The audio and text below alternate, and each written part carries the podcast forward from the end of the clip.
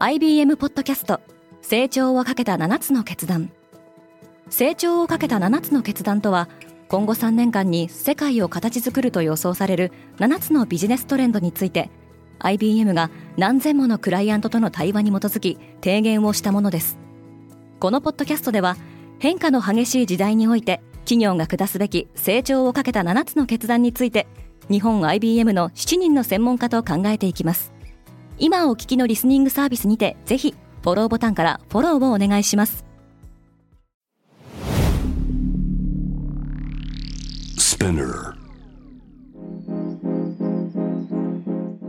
Good morning! ケリーアンです。1月17日火曜日、世界で今起きていること。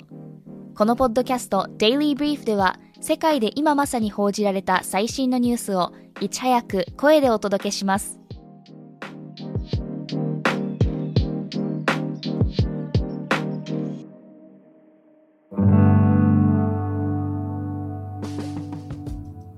今年最高の職業はソフトウェアの開発者。アメリカの雑誌 US ニューズワールドレポートが発表した2023年版ベストジョブランキングでソフトウェアの開発者が1位に選ばれました。メタプラットフォームズなどの大手テック企業では解雇が相次いでいるものの昨年の5位から順位を上げました。一方で雇用の安定性が最も高い職種ランキングではベスト20のうち13を医療関係が占めました。世界の CEO の7割が景気鈍化を予想している。プライス・ウォーターハウス・クーパースが企業経営者4410人を対象に実施した調査によると、73%が今後1年で景気が鈍化すると回答し、2011年の調査開始以来、最も悲観的な結果となりました。さらに5人に2人は自身の会社が10年後には存続していない可能性があると考えているようです。シチリアマフィアのボスが30年の逃亡の末に逮捕された。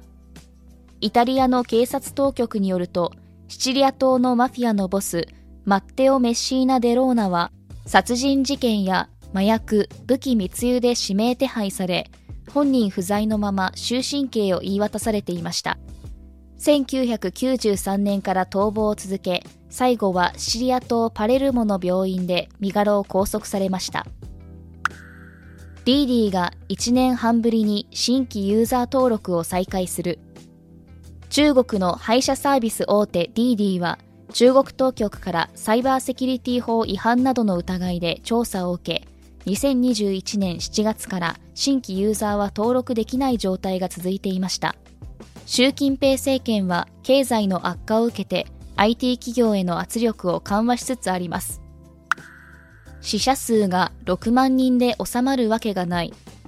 中国当局はゼロコロナ政策が撤回された先月以降、およそ6万人が死亡したと発表しています。一方で、カリフォルニア大学ロサンゼルス校のチームによると、死者数は15倍の90万人に及ぶと試算されています。中国では間もなく始まる春節を前に多くの人が移動を開始しています。インドで貧富格差が拡大している。国際 NGO のオックスファムインターナショナルの調査によると、インドでは上位1%の富裕層だけで世界全体の4割以上の個人資産を保有していることが明らかになりました。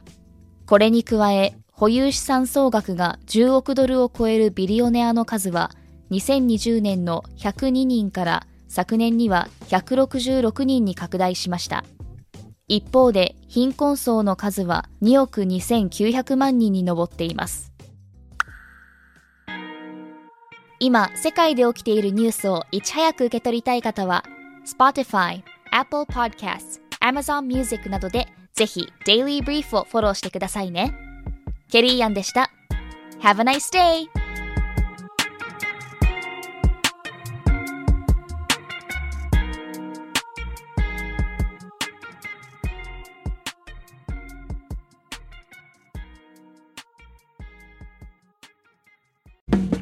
リスナーの皆様より多くのリクエストをいただいている話題のニュースを深掘りしたエピソードを週末の有料版で配信中です。今なら1ヶ月無料トライアルを実施中。詳細は概要欄に記載しています。この機会にぜひ聞いてみてくださいね。感想ご意見もお待ちしています。